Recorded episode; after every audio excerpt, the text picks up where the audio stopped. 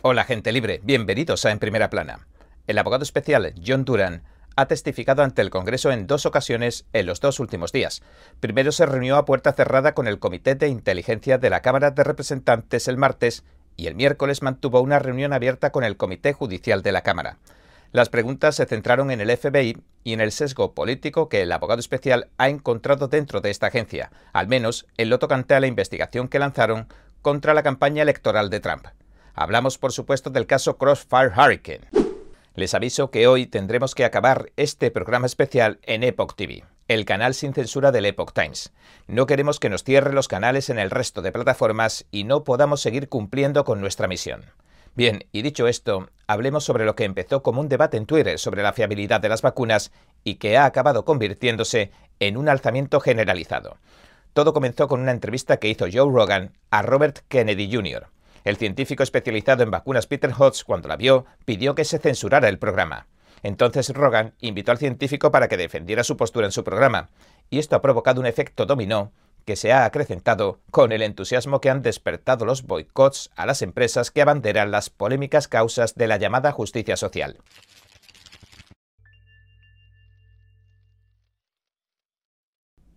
¿Recuerda todas aquellas historias de la supuesta colusión de Trump con Rusia en las elecciones de 2016? Bueno, pues ya se ha documentado que se lo inventaron todo, es decir, fue una gran mentira, y Duran explicó en las audiencias públicas cómo los oponentes políticos de Trump generaron toda esta información falsa. Llevaron a cabo un complot con sujetos extranjeros para que proporcionaran a los agentes del FBI una serie de pruebas falsas que les permitiera burlar la ley y lanzar investigaciones contra Trump y su administración, de forma ilegítima, claro. El miércoles Duran afirmó que el FBI no disponía de ninguna base legítima para lanzar la investigación Crossfire Hurricane contra Donald Trump. Entonces, ¿había alguna justificación para que el FBI abriera una investigación tan completa como el Crossfire Hurricane?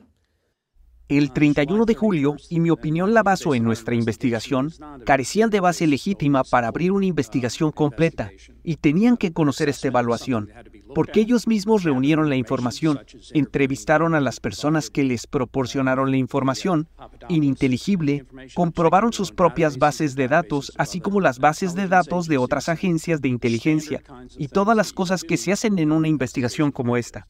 Duran también hizo hincapié en que a pesar de que se decía que existían pruebas de que Trump había colaborado con Rusia, todo se trató tan solo de una gran mentira. Nunca hubo pruebas de colusión, nunca hubo evidencia alguna de conspiración que apuntara a Trump.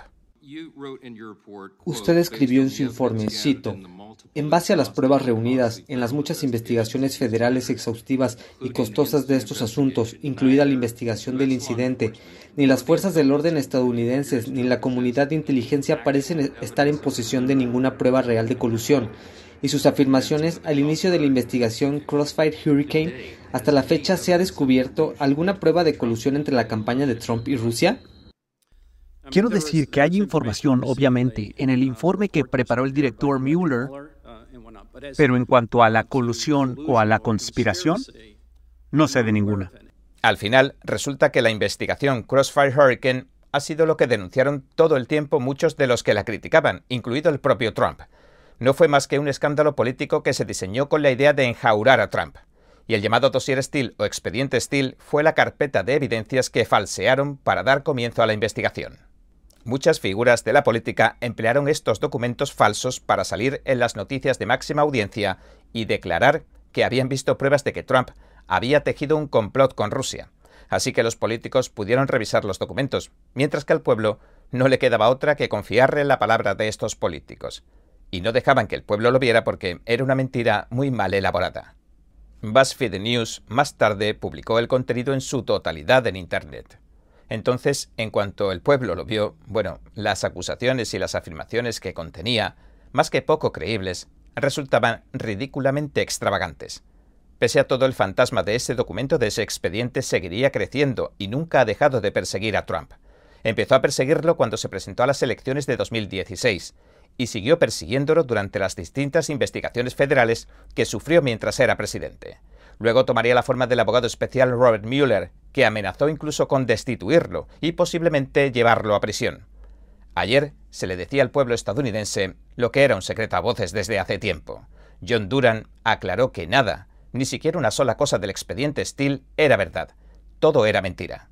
El dossier Steele, el expediente que se ha presentado en nuestro registro del Congreso, ¿era cierto? El dossier no contiene ni una sola pieza de información consistente que haya sido corroborada por el FBI o que yo sepa por nadie más. Pero no se trata solo de que el dossier Steele fuera falso, sino que lo financiaron ciertos políticos. Fue desinformación que se pagó y se difundió para engañar a los votantes estadounidenses. Y para rematar la faena, instrumentalizaron políticamente el sistema de justicia. Y Durham confirmó lo que llevamos diciendo aquí todo el tiempo. El dossier Steele lo pagó la campaña presidencial de Hillary Clinton de 2016 y el Comité Nacional Demócrata, es decir, el Partido Demócrata. ¿El dossier provino de los oponentes políticos del presidente Trump? Lo financiaron la campaña de Clinton y el DNC. Así que en ese sentido sí, provino, así se pagó. En otras palabras, lo pagaron los enemigos políticos de Trump. Pero, ¿de dónde provino exactamente? Bueno, procede de un espía extranjero, un antiguo espía británico, Christopher Steele. Este luego contrató a un ciudadano ruso, Igor Danchenko, para improvisar una serie de relatos que acabarían siendo el contenido del dossier.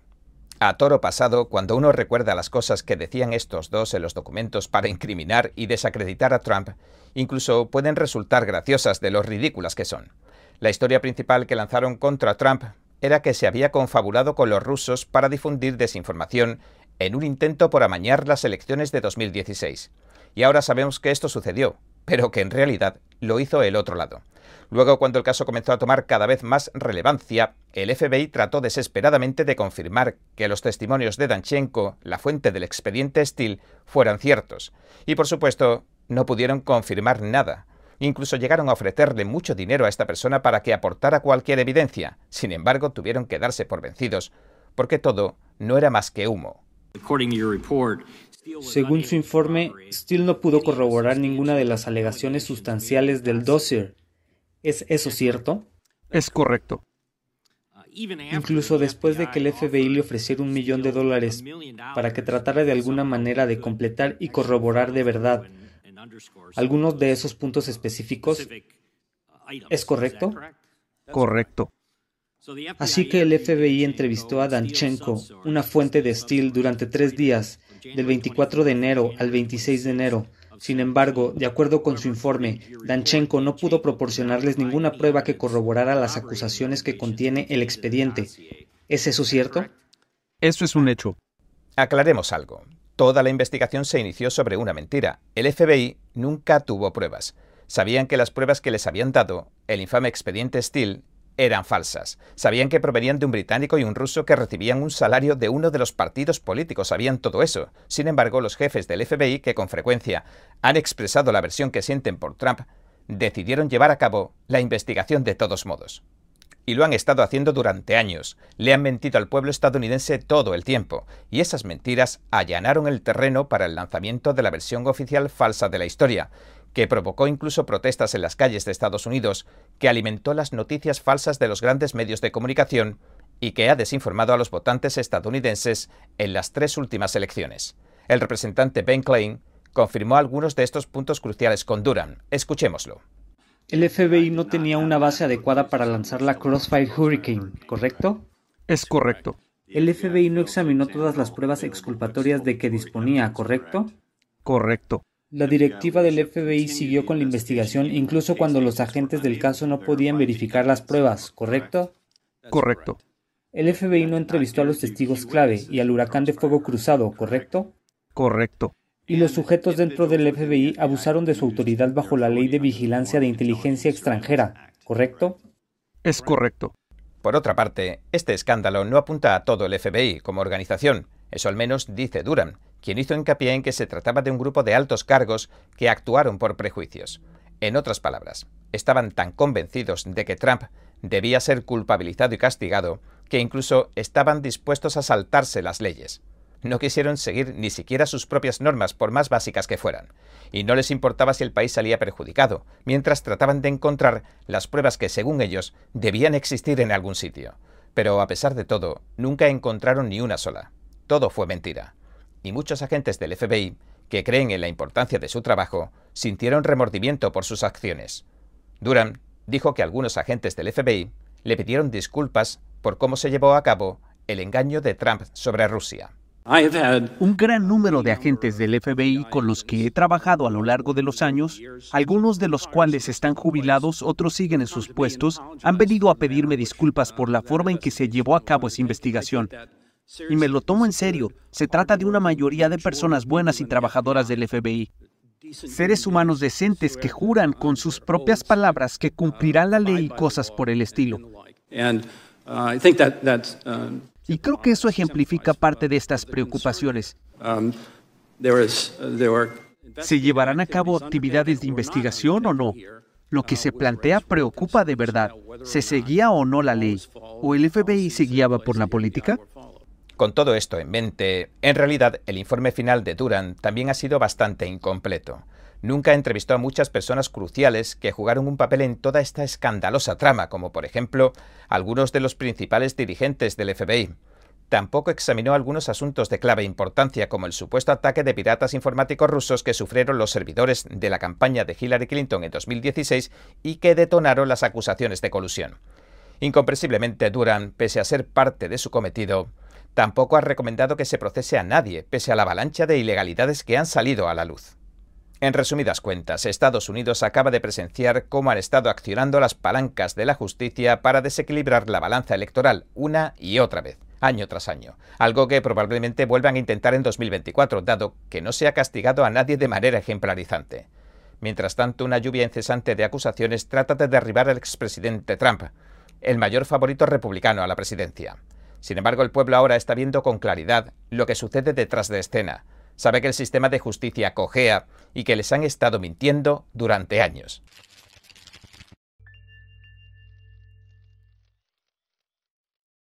Cuando alguien acude al médico cree estar poniendo su vida en las mejores manos. Deposita su confianza en un profesional que ha estudiado una carrera y que por tanto debería saber mucho más que uno mismo. Y da por hecho que sus recetas, sus diagnósticos y consejos se basan en la eficacia de los tratamientos y en un profundo conocimiento de la salud humana. Pero en estos tiempos modernos nos encontramos cada vez con más frecuencia con un problema. Son demasiados los médicos que han dejado de emitir su propio juicio y se limitan a seguir los dictados del establishment médico, es decir, un reducido conjunto de tratamientos y protocolos que repiten robóticamente una y otra vez. Ciertos tratamientos sencillamente no se permitieron y no se permiten en los grandes hospitales y si algún facultativo no sigue el dictamen de los poderes médicos a rajatabla, se arriesga a ser demandado, y empeora si llegan a hablar en público sobre el problema, porque pueden convertirse en blanco de ataques, de descalificaciones, sufrir ostracismo e incluso pueden llegar a perder su licencia médica. De hecho, la pandemia de la COVID-19 ha marcado un antes y un después en cuanto a la credibilidad del sistema médico. La autoridad de los profesionales de la medicina no solo quedó en entredicho, sino que alcanzó mínimos inimaginables. El sistema sanitario, encabezado por los Centros de Control de Enfermedades, los Institutos Nacionales de Salud, las revistas científicas, los grandes medios de comunicación y muchas organizaciones entre las que se hallaban las farmacéuticas, no se enfocaron tanto en acabar con la pandemia como en controlar minuciosamente todos y cada uno de los detalles de la respuesta a la crisis pandémica. Es decir, los poderes médicos apartaron y aislaron a los especialistas e investigadores independientes, pero ahora que el humo se ha disipado, el pueblo ha elegido a un ganador. Y el estamento médico ha perdido. Se ha revelado que las autoridades competentes nunca fueron competentes, es más, ahora poseen muy poca de aquella autoridad incluso. Los grilletes que mantenían paralizada la opinión pública se están rompiendo porque la gente se está dando cuenta de que los supuestos especialistas de la ciencia se equivocaron en muchas cosas. Sin embargo, las personas a las que tacharon de conspiranoicos acertaron en muchas cosas, y todo este conjunto de sucesos y revelaciones han saltado a la palestra en Twitter con Joe Rogan y Robert Kennedy Jr. Y sin duda, como veremos, ha supuesto un incremento de nivel o incluso un nuevo capítulo para el creciente movimiento de boicot anti-woke o antijusticia social. Todo comenzaba con una entrevista el 15 de junio. Joe Rogan invitó a su programa a Robert Kennedy Jr. Este Kennedy es candidato presidencial demócrata a las elecciones de 2024 y un crítico feroz de los entramados médicos. Y dijo en el programa lo siguiente, basándose en los datos de los ensayos de las vacunas de Pfizer, dijo, Pero de todos modos nos dieron los seis meses de datos para los dos grupos que designaron y el resultado es alarmante. Murieron cuatro personas. Murieron de cuatro a cinco personas de paro cardíaco en el grupo de los vacunados y solo uno en el grupo del placebo. Lo que significa que si te pones la vacuna tienes un 21% más de probabilidades de morir en seis meses, según estos datos. Enseguida el profesor Peter Hotz, una estrella de los medios de comunicación del sistema y uno de los defensores de la vacuna COVID-19, se apresuró a criticar a Joe Rogan por haber celebrado la entrevista y apeló a la plataforma Spotify donde la publicaba, exigiendo que le censuraran el programa de radio y enlazando un artículo de Vice, del medio Vice, que hablaba sobre el asunto. Entonces un montón de figuras públicas empezaron a añadir más dinero a la olla de Rogan. De hecho, la cantidad alcanzada superó los dos millones y medio de dólares. Entonces Holtz insinuó que estaba dispuesto a mantener la discusión, pero sin acabar de concretar nada. Así que Rogan volvió a llamarle la atención, primero por pedir que le censuraran su programa, y después por decir que la información que ofrecían era falsa. Y a partir de ahí la discusión se volvió multitudinaria, se amplió. Elon Musk, el multimillonario, intervino diciendo que tal vez Peter Hodge simplemente odia la caridad. El reconocido escritor y empresario Patrick Bet David tuiteaba también lo siguiente. Se intimidó a millones de estadounidenses de toda clase y condición para que se vacunara. Después de eso, Hodge fue a la MSNBC, y arremetió contra Rogan y contra Robert Kennedy Jr. La desinformación antivacuna siempre ha hecho mucho daño, pero ahora ya es una fuerza letal en los Estados Unidos y por eso tenemos que tener esa discusión y me ofrecí para ir y hablar con este tipo, Joe Rogan, otra vez porque ya he estado un par de veces y mantener esa discusión con él, pero no para convertirlo en el programa de Jerry Springer con RFK Jr. Pero para aquel entonces ni Hodge ni los grandes medios podían parar el debate que había entrado de lleno en la arena pública. Y a Hodge se le criticó públicamente, acusándolo de que difundió desinformación sobre la COVID-19, de que tomó fondos de Bill Gates, de los Institutos Nacionales de la Salud, de Pfizer y de muchas otras organizaciones. Incluso tiene vínculos con la llamada Batwoman, la mujer murciélago del laboratorio chino de Wuhan, y con los experimentos para crear un coronavirus superdestructivo. En otras palabras, Hodge pertenece por derecho propio al establishment médico. Y sus declaraciones públicas cambiaban al mismo ritmo que cambiaban las retóricas oficiales. Se redefinió en varias ocasiones la idea de la vacunación. Recuerdan, con una vacuna entonces ya no bastaba. Para estar completamente protegidos se necesitaban dos inyecciones. Posteriormente, tres. Y más adelante, cuatro. Y así hasta el infinito. Primero protegían de la infección, luego no protegían de la infección, pero reducía la gravedad de la infección y las hospitalizaciones. Al principio impedía la propagación, pero después ya no. Los expertos lo llamaron algo así como la ciencia en evolución. En otras palabras, se descubrió que los expertos asumían como ciertas cosas que con el tiempo se descubrían que no lo eran en absoluto. Y en base a todos estos errores de los expertos, por ejemplo, se impuso la mascarilla obligatoria, la mascarilla quirúrgica como una obligación. En un primer momento los expertos decían que no servía para nada, luego que era imprescindible, y que dos mejor que una y tres mejor que dos. Al final reconocerían que ningún estudio avala que las mascarillas impidan el contagio o sirvan para algo siquiera. No obstante, se impuso la mascarilla obligatoria a los niños en las escuelas. No estamos hablando de nuevos hallazgos científicos que producen cambios. Estamos hablando de imposiciones arbitrarias y siempre cambiantes en nombre de la ciencia. Muchas personas aceptaron que se les inyectara un fármaco experimental en contra de su voluntad porque veían peligrar sus trabajos y sus medios de existencia si no lo hacían.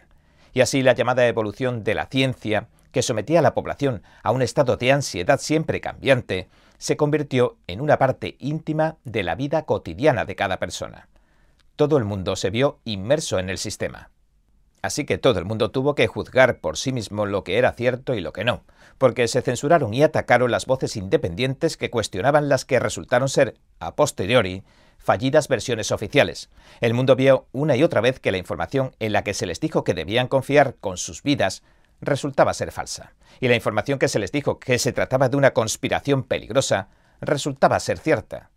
El doctor Leyland Stillman fue uno de los censurados tuiteó que hace cerca de dos años Robert Kennedy Jr. publicó un vídeo suyo de LifeSite News y YouTube lo censuró, alegando que se trataba de desinformación después de que millones de personas lo vieran.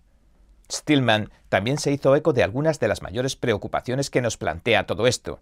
Por ejemplo, ¿es más un negocio que una cuestión de salud? Y pese a que se equivocan tanto hasta el absurdo, ¿por qué nunca rinden cuentas? Pues, bueno, no podemos responder a esta pregunta en YouTube, si no nos cerrarían el canal. Así que hoy, como avisé al principio, y lamento de veras las molestias que pueda causarles la censura, terminaremos el programa en Epoch TV. Un abrazo y nos vemos allí. Les dejo el enlace en la descripción y en los comentarios.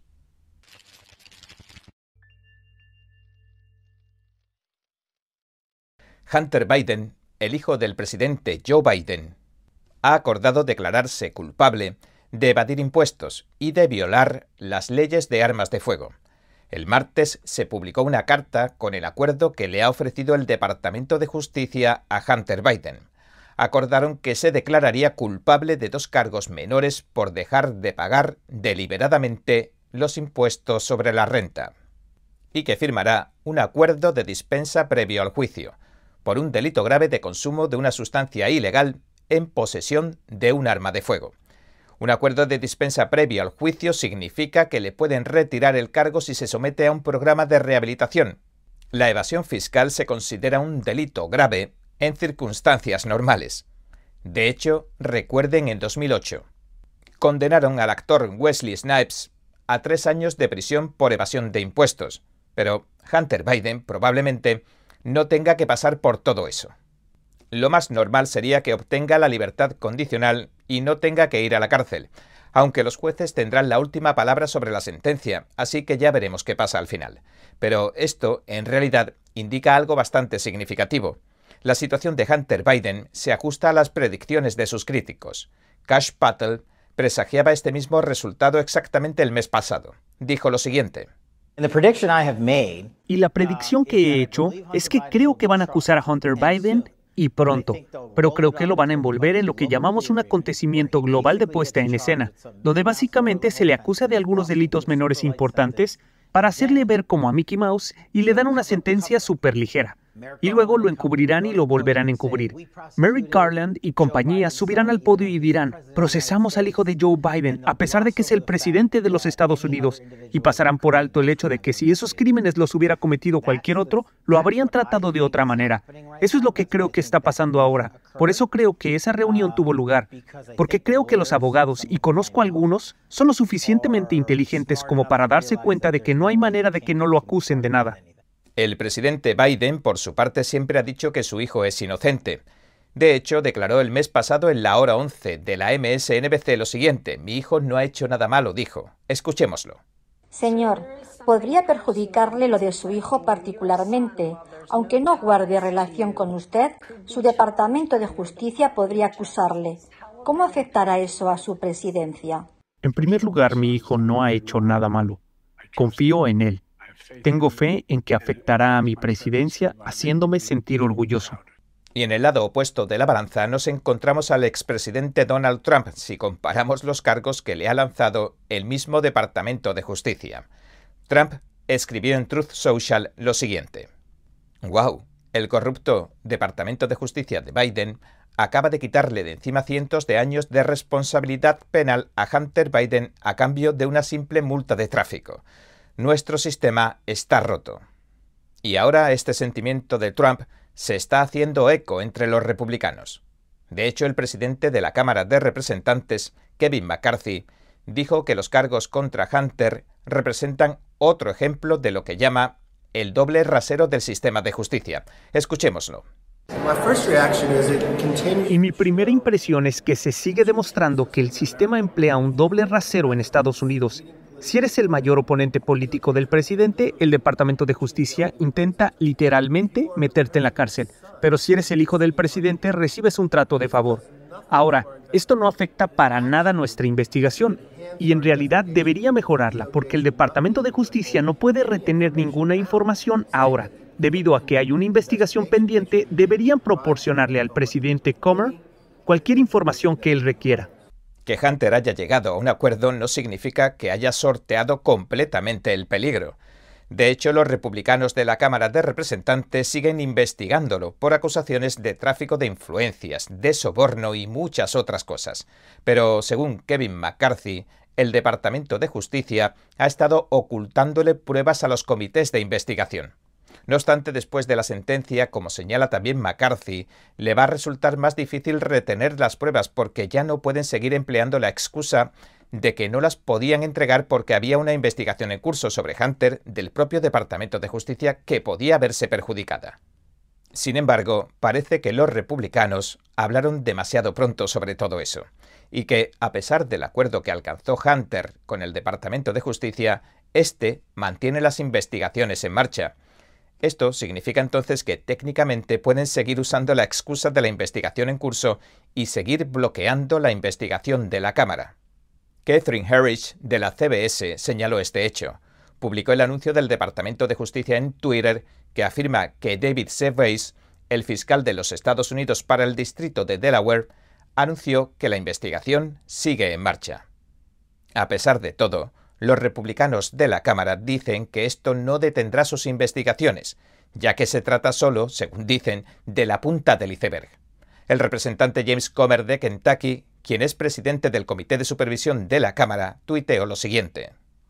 Hunter Biden se escapa con un tirón de orejas cuando la creciente evidencia descubierta por el Comité de Supervisión de la Cámara revela que Biden está involucrado en un patrón de corrupción, tráfico de influencias y posiblemente soborno.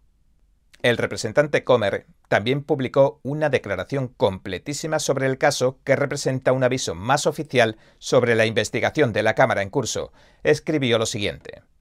Estos cargos contra Hunter Biden y el trato de favor no perjudican en nada a la investigación del Comité de Supervisión. No descansaremos hasta que se revele todo el alcance de la implicación del presidente Biden en las estafas de la familia.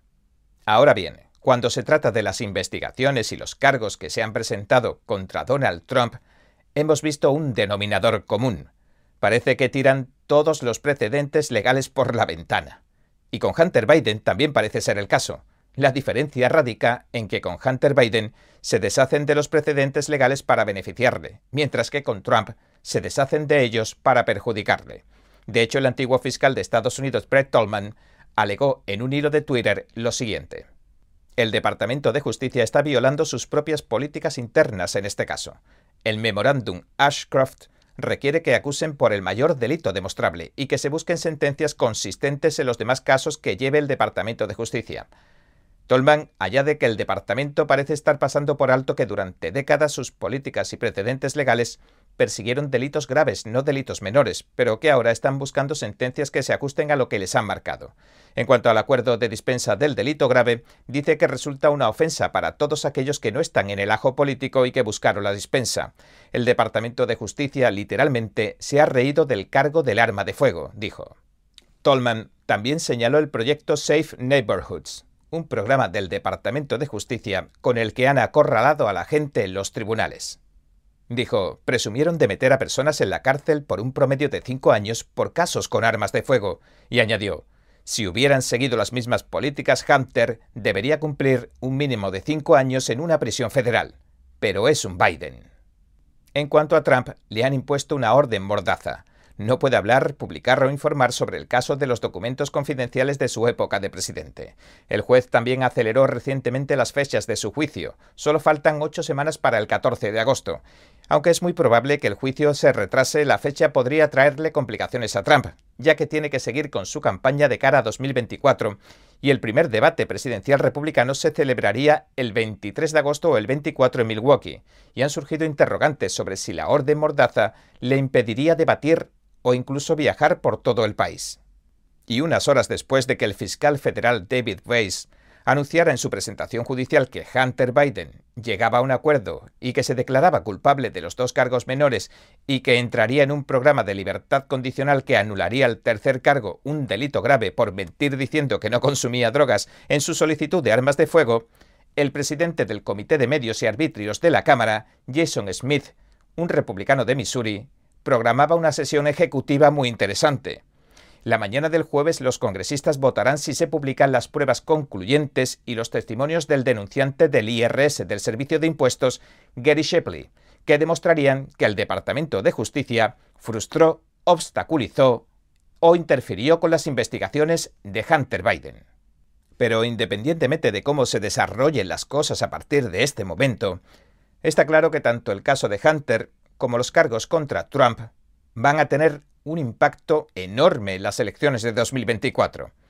En el caso de Trump, al menos hasta ahora, las encuestas sugieren que los cargos y acusaciones en realidad le han favorecido, mientras que aún es pronto para saber si a Biden le va a perjudicar la manera en que su sistema de justicia está manejando el caso de su hijo.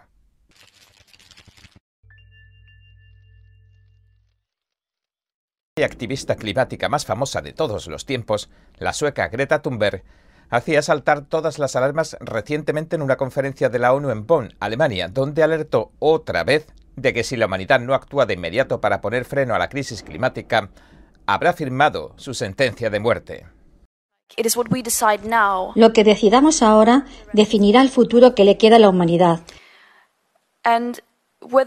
Si lo hacemos o no. Si no lo hacemos, estaremos firmando la sentencia de muerte de muchas personas. Y ya es una sentencia de muerte para muchas personas que hoy viven la crisis climática en primera línea.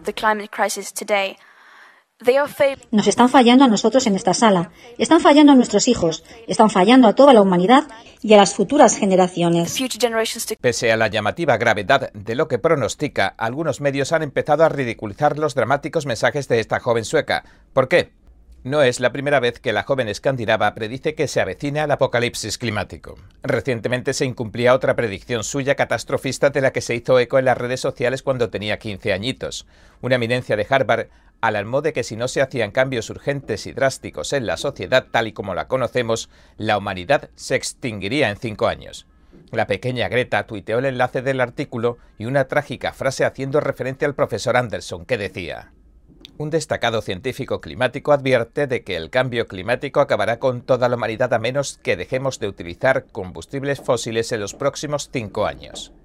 Greta lo escribió cuando tenía 15 años, el 21 de junio de 2018, es decir, la fecha límite de la profecía del día del fin del mundo se cumplía hace dos días, según señalaron algunos medios. Dicho de otro modo, según Greta y su amigo de Harvard, el 21 de junio de 2023 debería haber sido el último día de la humanidad o del planeta Tierra. No estamos seguros, para ser honestos.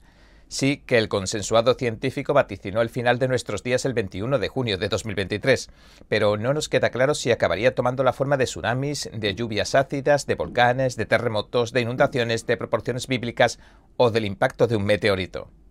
James Henderson, profesor de química atmosférica en la Universidad de Harvard, alertaba en el artículo del Grid Post que tuiteó la pequeña Greta de lo siguiente. Cito, la posibilidad de que quede hielo permanente en el Ártico después de 2022 es esencialmente cero, dijo Anderson, ya que entre el 75 y el 80% del hielo permanente se ha derretido en los últimos 35 años.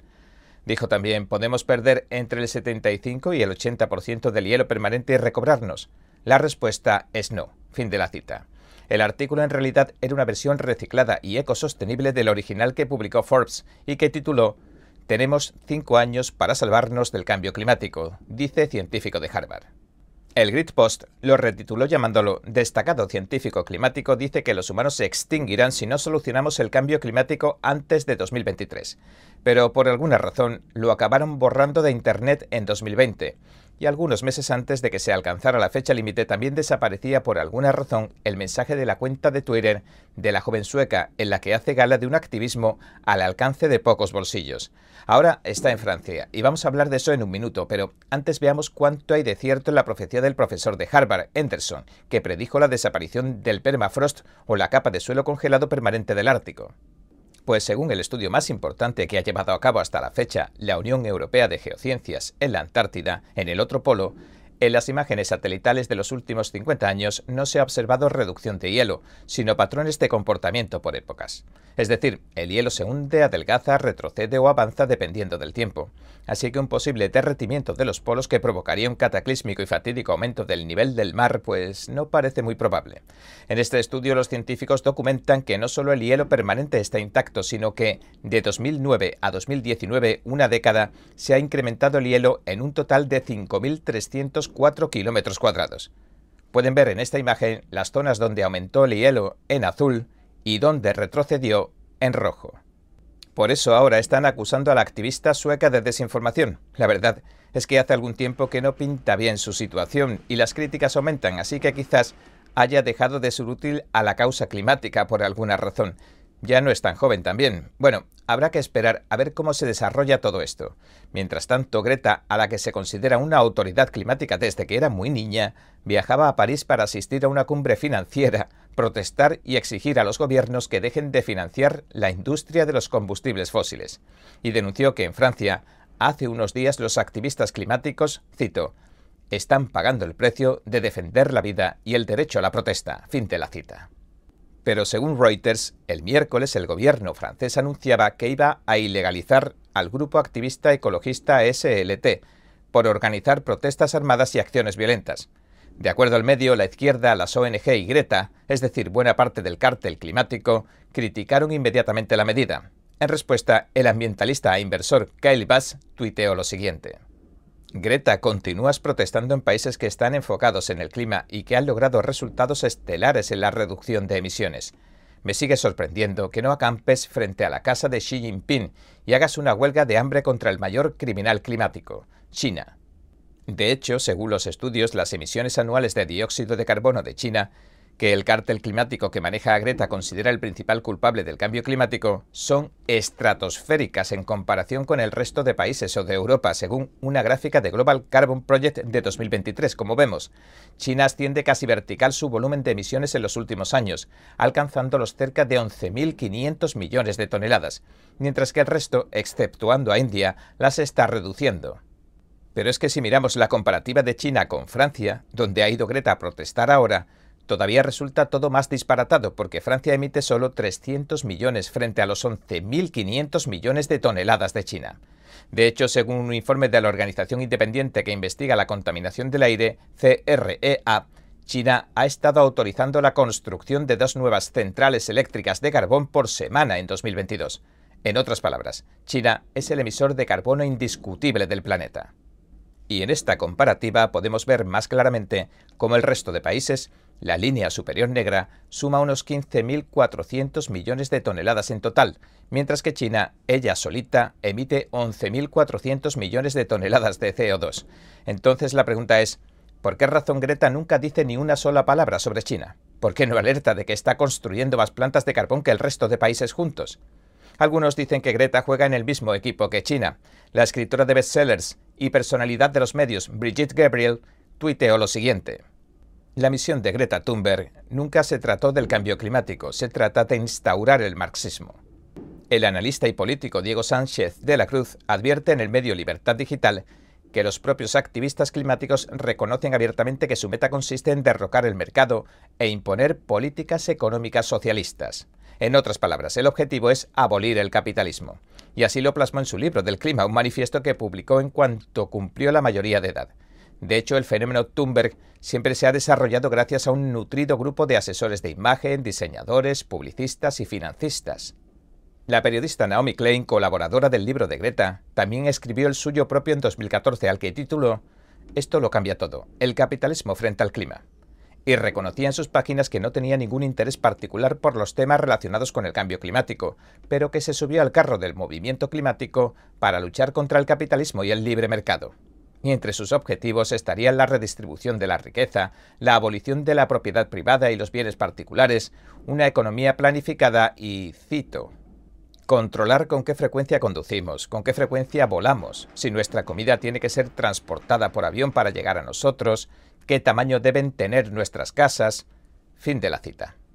Por otra parte, Greta y todo el entramado que se mueve tras ella entre bastidores estarían impulsando el crecimiento de la compensación de carbono. ¿Qué es eso? Bien, el medio The Guardian cuenta que todo este catastrofismo estaría resultándole rentable porque ha incrementado mucho el número de personas y empresas que deciden compensar sus emisiones invirtiendo en proyectos de reducción de carbono en países en desarrollo. Es algo así como una indulgencia económica. Si pecas emitiendo carbono, tienes que expiar tus pecados pagando cierta cantidad. Un grupo de organizaciones y ONGs regulan este imaginativo concepto de negocio de la compensación del carbono que ha visto cuadriplicarse las inversiones, según dicen. The Guardian describe así el invento, cito, Compensar significa calcular las emisiones y luego comprar créditos equivalentes de proyectos que evitan o eliminan las emisiones de una cantidad equivalente de gases de efecto invernadero en otros lugares. Fin de la cita. En realidad, esta novela continúa hasta el infinito y cada vez se vuelve más inverosímil. Por ejemplo, Greta escribió un segundo libro y esta vez también colaboró su familia. Según el medio HLN escandinavo, su madre escribe, cito, mi hija puede ver el CO2 a simple vista. Fin de la cita. En fin, para algunos se trata de una visión selectiva que no tiene mucho que ver con la naturaleza, ni con el medio ambiente, ni con las verdaderas injusticias, como el trabajo infantil, por ejemplo, que se denuncia en las minas de tierras raras africanas. Hablamos del mineral para las baterías que hacen funcionar los vehículos eléctricos y otras tecnologías verdes y ecosostenibles. ¿Y quién controla la mayoría de estas minas donde trabajan niños? Pues el Partido Comunista que gobierna China, según un informe del Departamento de Trabajo de Estados Unidos. En definitiva, hemos hecho un recorrido por Greta, China, organizaciones público-privadas, intereses multimillonarios, ONGs, los grandes medios, el globalismo, el comunismo mundial disfrazado con las ropas de la agenda verde y ecosostenible y las energías renovables, etcétera, etcétera. Pero para despedirnos y cerrar el fenómeno Greta, me gustaría que escucháramos una predicción de verdad. ¿Recuerdan a Carl Sagan, un visionario de verdad, que profetizó que en cualquier momento podría hacer su aparición una Greta Thunberg con la intención de aterrorizarnos y confundirnos. Escuchémoslo. Hemos organizado una sociedad basada en ciencia y tecnología y nadie puede entender nada de ciencia y tecnología. Y esta mezcla combustible de ignorancia y poder, tarde o temprano va a explotar en nuestras caras. Es decir, ¿quién está dirigiendo la ciencia y la tecnología en una democracia si el pueblo no sabe nada sobre eso? Y la segunda razón por la que me preocupa esto es que la ciencia es más que un cuerpo de conocimiento, es una forma de pensar, una forma escéptica de interrogar al universo, con pleno entendimiento de la falibilidad humana. Si nosotros no somos capaces de hacer preguntas escépticas para interrogar a aquellos que nos dicen que algo es verdad, para ser escéptico de aquellos en la autoridad, entonces estamos a merced del próximo charlatán político o religioso que aparezca. Es algo que Jefferson enfatizó bastante. Dijo que no era suficiente consagrar algunos derechos en una constitución o en una carta de derechos. El pueblo tiene que ser educado y tenía que practicar su escepticismo y educación. De lo contrario, nosotros no dirigimos el gobierno, el gobierno nos dirige a nosotros.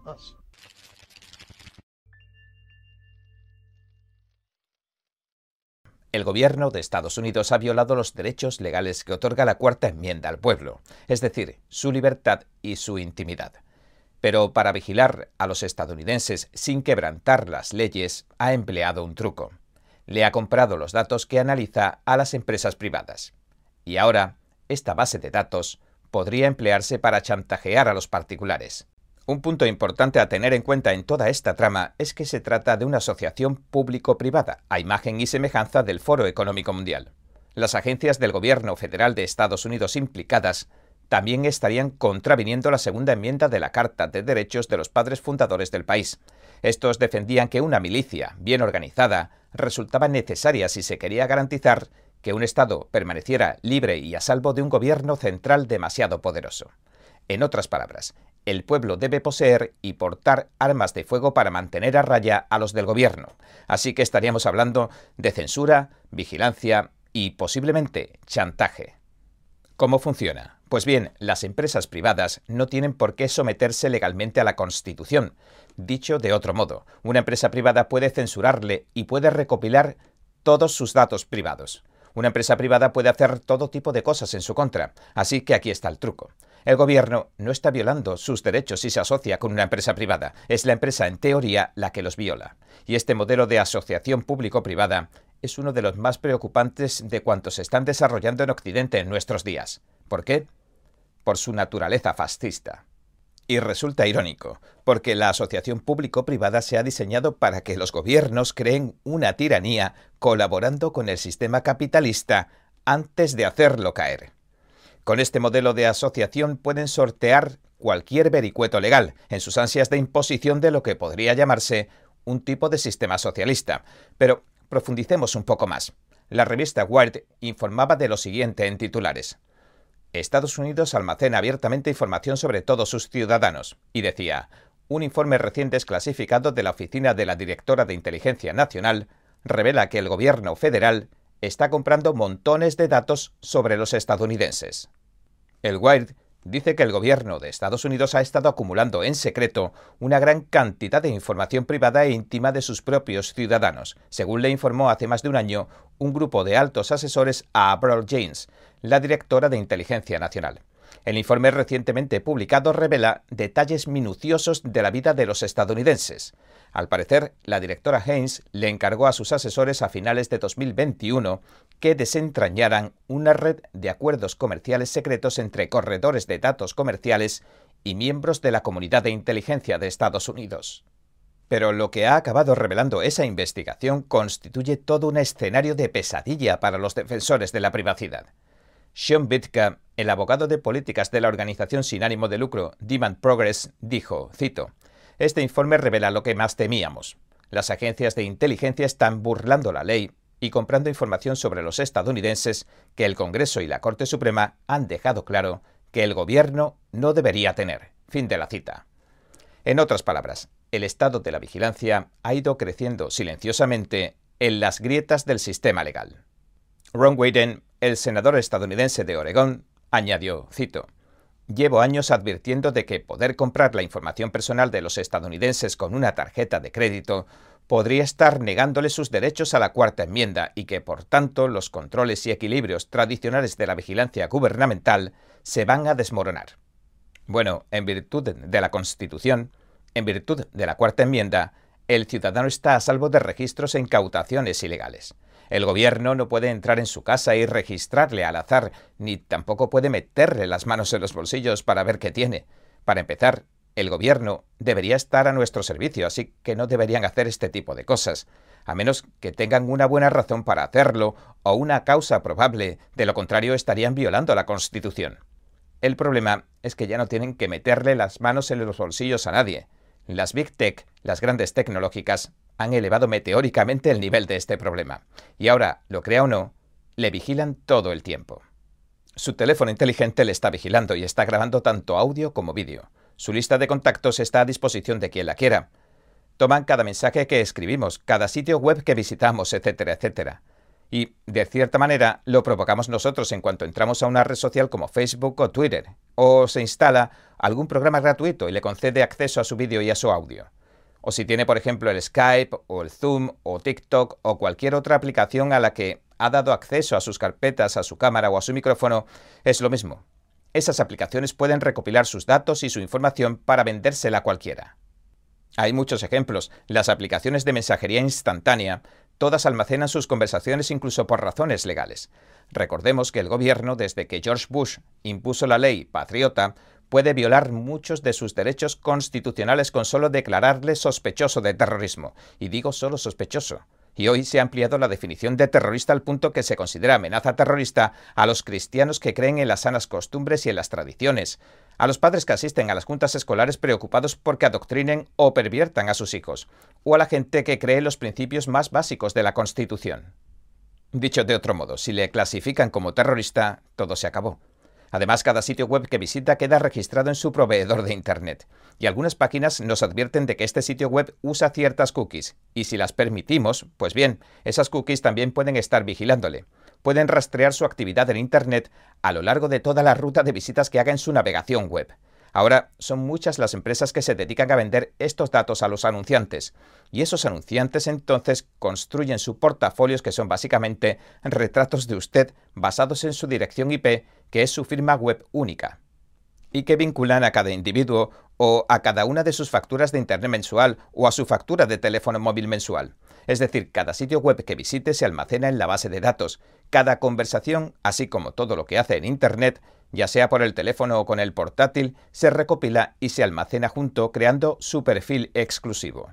Y ahora el gobierno de Estados Unidos puede estar saltándose esta barrera constitucional de la privacidad y comprándolos al mejor postor. Algunos dicen que se trata de una medida contraterrorista, pero otros aseguran que se puede emplear para hacer chantajes. Y pongamos por caso lo que ocurrió hace poco con Tucker Carlson. recordarán que se informó de que el presentador se estaba comunicando con el líder supremo ruso Vladimir Putin. Y era verdad. En realidad, se había puesto en contacto con Putin para entrevistarle. Entonces se le amenazó con filtrar sus conversaciones con Putin e hicieron que pareciera una amenaza nacional. Alguien del gobierno le proporcionó a los medios de comunicación esa información perjudicial en su contra.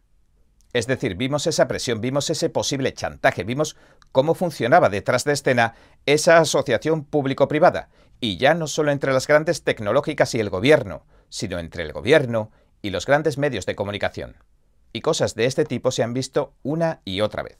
Los grandes medios de comunicación reciben filtraciones de inteligencia del gobierno, del Congreso e incluso del Tribunal Supremo. Y vimos cómo perjudicaban al expresidente Trump, vimos cómo perjudicaban a denunciantes a algunas resoluciones judiciales nacionales, etcétera, etcétera. Y sería justo argumentar que no es el gobierno en sí quien lo hace. Suele tratarse de algún empleado deshonesto, de un político sin escrúpulos o de cualquier otro individuo sin escrúpulos. Pero el problema reside básicamente en que no se les imponga ningún castigo por filtrar información, sino que incluso se les recompense. Y aquí, llegamos al núcleo del problema, que esta información que se está recopilando sobre nosotros puede y será usada de forma malintencionada en su contra, y no necesariamente en el Tribunal de Justicia, sino ante el Tribunal de la Opinión Pública, y podrían acabar con su reputación filtrando de manera selectiva y astuta información personal. Hace poco analizábamos el operativo de censura que estableció el gobierno con una de las mayores redes sociales del mundo, Twitter. La publicación de sus archivos y comunicaciones internas reveló un modus operandi que se estaría llevando a cabo en todas las demás grandes tecnológicas como Facebook. Le señalaban directamente las personas, los mensajes, las noticias y los puntos de vista que debían censurar por ser desinformación. Sin embargo, posteriormente se comprobaría que censuraban la verdad mientras que promocionaban propaganda e información falsa. Así que esta asociación público-privada ha arrasado tanto con la primera enmienda como con la cuarta. Y ahora el Pentágono dice que ha estado buscando en las redes sociales lo que dicen que son tweets malintencionados sobre sus generales, según The Intercept, y que un documento muestra que el Batallón de Servicios de Protección utiliza sofisticadas herramientas de vigilancia que pueden localizar a cualquier persona. Cuando el jefe de Estado Mayor Conjunto, el general Mark Milley, se jubile a finales de este año, su equipo de seguridad personal le protegerá también de amenazas como pasar vergüenza. Así que pasar vergüenza ahora se considera una amenaza. En otras palabras, si dices algo que le resulte embarazoso a este general, te conviertes en una amenaza y te localizan. En el ejército estadounidense, este batallón de servicios de protección del ejército de Estados Unidos protege a los oficiales militares de alto rango, tanto actuales como anteriores de, cito, asesinatos, secuestros, lesiones o situaciones embarazosas. Y ahora, según los archivos del ejército, el mandato de los servicios de protección se ha ampliado para incluir la vigilancia de las redes sociales en busca de amenazas directas, indirectas y veladas, y la identificación de sentimientos negativos. Esa es la cita exacta del documento de adquisiciones del ejército con fecha del 1 de septiembre de 2022. Es verdad que tenemos los trolls del ejército de los 50 centavos del Partido Comunista Chino y que Rusia tiene la Agencia de Investigación de Internet, también para este cometido, pero parece peligroso que se lancen operaciones que pudieran llegar a calificar el sentir del público o la crítica generalizada como una amenaza e incluso como una amenaza terrorista. Pero, ¿qué acabará pasando con el periodismo entonces?